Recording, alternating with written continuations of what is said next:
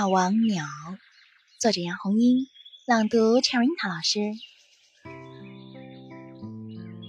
画眉妈妈和杜鹃妈妈是一对好邻居，可他们的性格却完全不一样。画眉妈妈热情善良，做任何事情都尽心尽力。她最大的愿望是做孩子们的好妈妈，而杜鹃妈妈一向无私，贪图享受。她最大的愿望是能够舒舒服服的过一辈子。春暖花开的时节。要准备孵小画眉了。画眉妈妈从早忙到晚，衔来柔软的枝条，衔来细细的泥，还找到一些鸟的羽毛。她要为她的小宝宝筑一个温暖而舒适的巢。画眉妈妈的巢筑好了，引起了杜鹃妈妈的注意。他飞来里里外外的参观了一番，羡慕地说：“如果我能有一个这样的巢就好了。”你为什么不筑一个巢呢？画眉妈妈说：“你不是也要孵小宝宝了吗？”哦不，杜鹃妈妈连连摇头，要我一点一点去衔树枝、去衔泥巴，我可不干，这太辛苦了。几天后，画眉妈妈在巢里产下几枚蛋，端端正正地蹲在这些蛋上面，用翅膀轻轻盖住它们，开始安静地孵蛋。正当画眉妈妈一心一意孵蛋的时候，杜鹃妈妈飞来了。她高声叫喊道：“画眉妈妈，画眉妈妈！”画眉妈妈只好把头伸出巢外，问：“你有什么事儿吗？”杜鹃妈妈。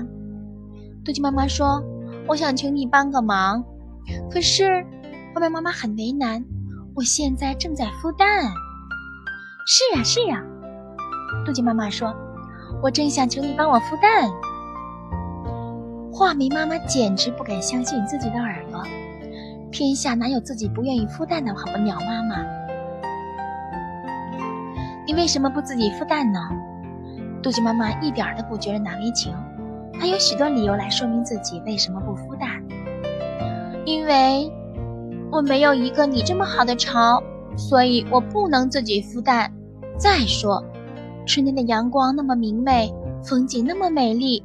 如果我蹲在巢里孵蛋，浪费了这大好春光，那多可惜啊！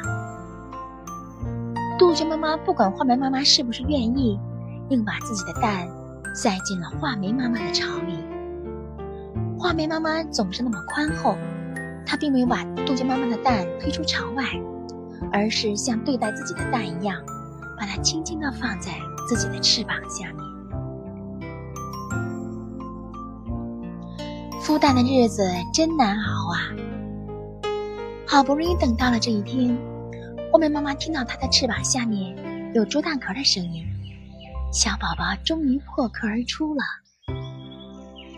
画眉妈妈抑制不住内心的激动，她把那只破壳蛋移到面前一看，原来破壳的是杜鹃蛋，小杜鹃正把头抬得高高的，向它叽叽叫呢。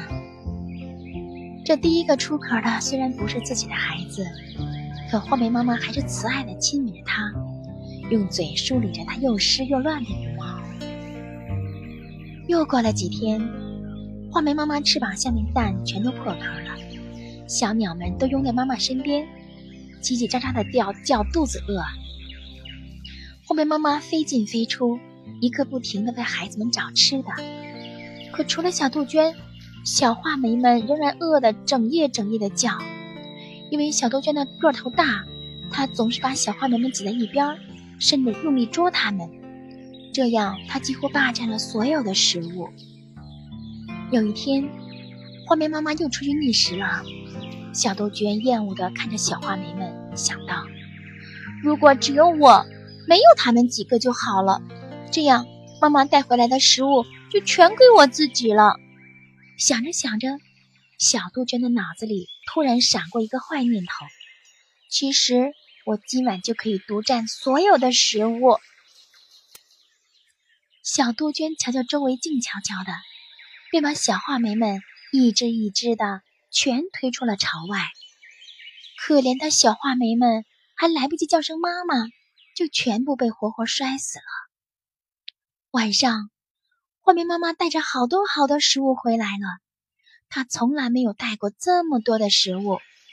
只听她喜滋滋地说：“孩子们，今天你们可以吃个饱了。”小花眉们都被蛇吃掉了。小杜鹃假惺惺地装出伤心的样子。他们再也吃不到妈妈带回来的食物了。画眉妈妈悲伤的晕了过去。小杜鹃美美的吃着画眉妈妈带回来的食物，吃的一点儿也不剩。以后的日子里，小杜鹃天天吃着画眉妈妈辛辛苦苦为它觅来的食物，它长得很快，也长得很结实。终于有一天，等到翅膀长硬的时候。小杜鹃毫不犹豫地飞走了，飞得远远的，从此忘记了哺育它成长的画眉妈妈。鼹鼠妈妈刚一讲完，小鼹鼠们就愤愤不平地嚷道：“这只小杜鹃太可恨了！”鼹鼠妈妈问：“为什么你们觉得它可恨呢？”“因为它太自私了，因为它忘恩负义。”你们都回答得很好。鼹鼠妈妈满意的点点头。那么，在这个故事里，你们喜欢谁呢？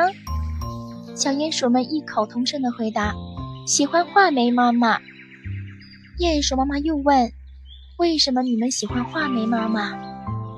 画眉妈妈勤劳善良。画眉妈妈把所有的爱都奉献给了她的孩子们，包括那只小杜鹃。说的太好了。我再给你们讲一个了不起的妈妈的故事，选自《鼹鼠妈妈讲故事》。我们的微信公众号是“樱桃乐活英语”，等你来挑战哟。